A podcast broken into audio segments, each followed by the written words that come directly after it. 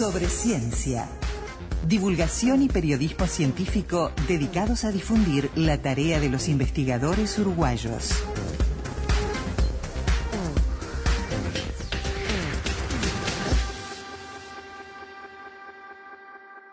Vamos a hablar de negocios en ciernes, vamos a hablar de desarrollos científicos que se transforman en productos de mercado. Vamos a hablar de lo que surge de una carrera, ¿no? De, desde centros de estudios, donde se incentiva a partir, bueno, de los propios planes y de herramientas que se utilizan a que los estudiantes desarrollen ideas de negocio, se las valida, se los acompaña y eso, en definitiva, en los casos de éxito, que por suerte hay unos cuantos para, para presentar, bueno, eh, llegan a asomarse al mercado y transformar a un alguien que poco tiempo antes era un estudiante en un investigador, un desarrollador y en un emprendedor. Bueno, de alguna manera en ese camino está nuestro entrevistado de hoy. Eh, vamos a hablar de un estudiante de la Universidad Católica que allí eh, presentó esta idea y en el centro Itaca de Emprendimientos e Innovación que depende de la Católica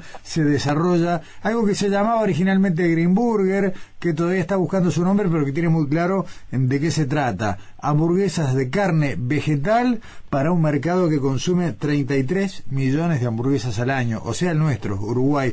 Eh, Rafael Fernández, ¿cómo estás? Buen día. Buen día, mucho gusto, ¿cómo estás? Bien, Gracias bien. Por, por estos minutos en radio. Eh, para no- poder contar un poco de qué se trata todo esto. Ahí está, los agradecidos somos nosotros, Rafael. A ver, eh, decíamos que, bueno, eh, Green Burger seguramente será un nombre que, que va a quedar en el camino, pero no el concepto de desarrollar una hamburguesa que no tenga carne. ¿Qué tiene, la, qué tiene el- el- lo que ustedes desarrollan y diseñan, Rafael? Bueno, es correcto, como decías, eh, lo que se trata es buscar de desarrollar una hamburguesa que imite todas las, las características sensoriales de la hamburguesa de carne.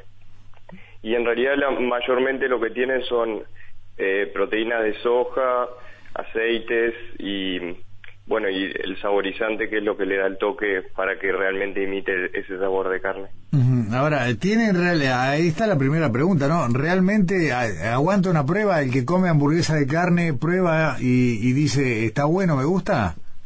Bueno, mira, eh, en, en mi familia, digo, mi círculo cercano, mi familia, familia somos todos eh, vegetarianos, menos mi padre, y bueno, ellos copados.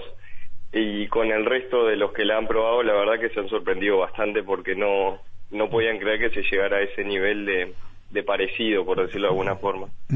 Eh, acá hablamos de un producto, Rafael, destinado a un perfil de consumidor, digamos, vegetariano o vegano, o hablamos también de un producto que apunta a ser más saludable más allá de los hábitos o, o de, de la decisión que haya tomado el consumidor.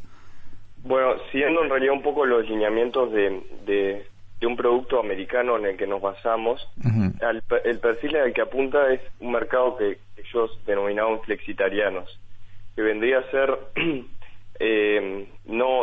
solamente los vegetarianos y veganos, sino aquellas personas que buscan alternativas más saludables, ¿viste? siguiendo un poco las, las tendencias de, de los mercados actuales. Que sin, sin tomar un- una idea básica, decir, bueno, yo no como nada de carne o no como ningún producto de origen animal, si lo que buscan es algo saludable, o por Claro, lo menos sí. más saludable que la alternativa similar. Es correcto, la, la palabra es más saludable. Buscando, sí, cambiar un poco, productos más, más novedosos, eh, y, y sí, tal cual. Buscando a aquellas personas, por ejemplo, que tienen problemas de colesterol y quieren reducir eh, el consumo de, de grasas vacunas, eh, sustituyen ese, ese tipo de hamburguesas cuando tienen una reunión o algo de eso, para no estar comiendo solos una, una ensalada, eh, sustituyen por este tipo de productos. Mm, está bien. Rafael, ¿cuál es el, el agregado de ustedes? Digamos, vos decías, bueno, eh, miran de alguna manera un, un producto que ya existe en el mercado norteamericano y qué le, qué le agregan, qué le cambian, eh, cuál es el aporte que le hacen ustedes al desarrollo. Bueno, en realidad nosotros, eh, digo, nos pasamos en el concepto ese, pero para la parte de desarrollo y eh, para, para desarrollarlo acá usamos las materias primas que, que encontramos en el mercado, eh, nos pusimos a hablar con varios proveedores y no fue que realmente intentamos copiar todo el concepto de allá, simplemente basamos, nos basamos en la idea y, lo desarrollamos desde cero acá. Bien, eh, todo lo que ustedes usan como insumo es materia prima de origen nacional. No, las proteínas y las proteínas texturizadas son todas desarrolladas afuera. Ajá.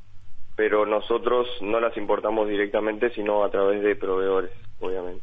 Bien, bien, bien, de acuerdo. Y otra de las cuestiones que ustedes aclaran, a pesar de que dijiste que uno de los componentes importantes es la soja, que van a trabajar siempre con, eh, bueno, organismos eh, no modificados genéticamente. Sí, es correcto. Eh, siguiendo un poco la línea y para aquellas personas que, que realmente les, les importa el hecho de que no sea transgénico, eh, parte del concepto era justamente seguir esa línea y desarrollarlo a partir de, sin utilizar eh, transgénicos en la, en la formulación. Bien, bien. Eh, a ver, al final, al, al momento en el que esto termine llegando a la góndola, que después te voy a preguntar cuánto le falta y cómo está el recorrido en este momento, eh, ustedes van a tener un producto que va a tener qué relación de precio con una, con una hamburguesa de carne de buena calidad. Igual, más caro, más barato bueno, cuando desarrollamos todo el concepto, la idea en realidad era situarnos eh, a un precio similar al de la gama alta de, hamburguesas de carne. Ese sería más o menos el, ¿Y, los números siguen permitiendo pensar en esa en ese costo final? Sí, sí, sí, sí, correcto. Bien. Eh, ¿cómo, ¿En qué estado está el desarrollo de Rafael y, y cuán cerca están de la góndola? Bueno, en cuanto a desarrollo del producto en sí mismo, eh, está en, en un 90%. Digo, la formulación ya está pronta. Hay que detallar. Eh, son cosas muy pequeñas que hay que ajustar para, para una vez que estemos totalmente instalados, que esté todo funcionando perfecto, dejar, dejar la formulación al 100%. Y después en las góndolas estamos más o menos previendo para fin de año, principio de enero. Eh, perdón, fin de año ahora del 2019? De 2019, sí, sí, correcto. Ya está, la, cadena de distribución ya está afianzada. ¿Por dónde piensan salir? ¿Han conseguido algún convenio con alguna gran superficie, eh, con tiendas chicas o tal vez con, con, locales de, comida al público? ¿Cuál, ¿Cuál es la primera estrategia? Bueno, la primera estrategia en realidad es eh, ir a enganchar con, con cadenas de congelados, que hemos, hemos conversado con algunas y han mostrado su interés, y luego eh, empezar con las grandes superficies. Bien, bien, excelente. Eh, Rafael, hoy uno puede encontrar que hay alguna cosa relativamente similar eh, en las góndolas, pero claro, es todo importado, no hay ninguna formulación nacional. No, eh, bueno, en realidad lo que hay hoy en día, al momento actual en, en, las, en, los supermercados, son, por un lado, las lo que se llaman eh, tortillas y eso que son como si fueran hamburguesas pero de lentejas y ese tipo de cosas. Pero en realidad no, no tienen nada que ver con, con este tipo de producto porque no intentan imitar la experiencia de la carne. Son simplemente algo con, con la forma de, de una hamburguesa, pero en sabor y textura no, no tienen nada que ver. Bien, eh, ¿cómo le va arriba de la parrilla? Porque eso es una cosa interesante, ¿no? Estamos muy acostumbrados a los que, por lo menos los que comemos, los que, por lo menos los que comemos hamburguesas, a, ese proceso de, la parrilla que termina generando también un ahumado. Eh, ¿Cómo le va al producto de ustedes arriba de la parrilla?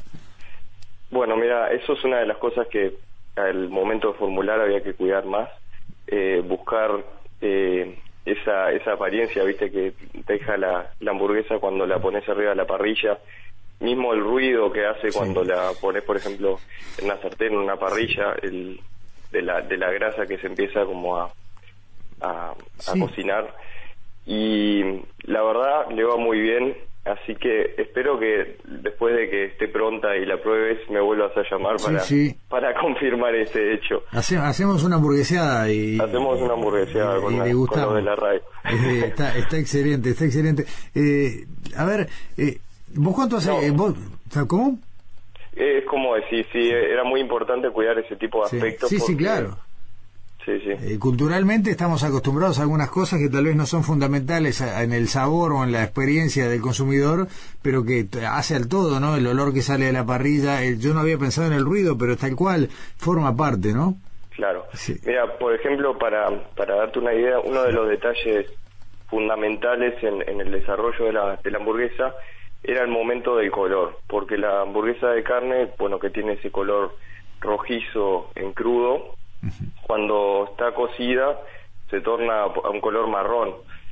Eso era muy difícil de lograr porque los, los, los colorantes que hay o son de origen animal, que obviamente no lo podíamos usar porque la idea era que fuera apto para vegetarianos y veganos, o los que hay sintéticos son eh, resistentes al calor. Entonces esos no, no pasaban de rojo a marrón, quedaban rojos pero por suerte, investigando un poco, se, encontró que hay un colorante, que es el colorante, un colorante natural además, de la remolacha, que ese sí eh, pasa de rojo a marrón con el calor.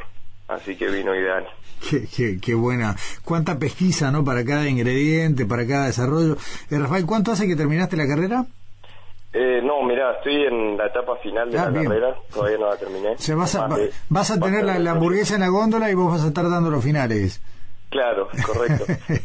bueno, de hecho, eh, con, con una directora de carrera hablando un poco, ella mismo fue la que me dijo que este proyecto después lo usara para, para trabajo de fin de grado. Y sí, sí, y sí, claramente es un caso que ojalá sea de éxito. Por ahora viene con un viento en la camiseta bárbaro por lo que me vas lo que nos vas contando y por lo que vamos viendo y, seguramente tiene todo el perfil para, para hacer un trabajo de final. Así que bueno, eh, brutal, ¿no? Eh, estudiante aún y, y ya cerca de, de, salir a la cancha con un producto, eh, un camino bárbaro. Rafael, eh, volvemos a hablar un poquito más adelante. Cuando tenga el nombre definitivo, lo que hasta ayer se llamaba Que veremos con qué nombre sale al mercado, y bueno, y justamente eso cuando, cuando debuten las canchas, en las parrillas. Perfecto. Dale, muchas gracias. Muchas gracias por los minutos y ya la, ya la estarás probando entonces. Pero sin ninguna duda. Hasta pronto. Hasta pronto, un abrazo.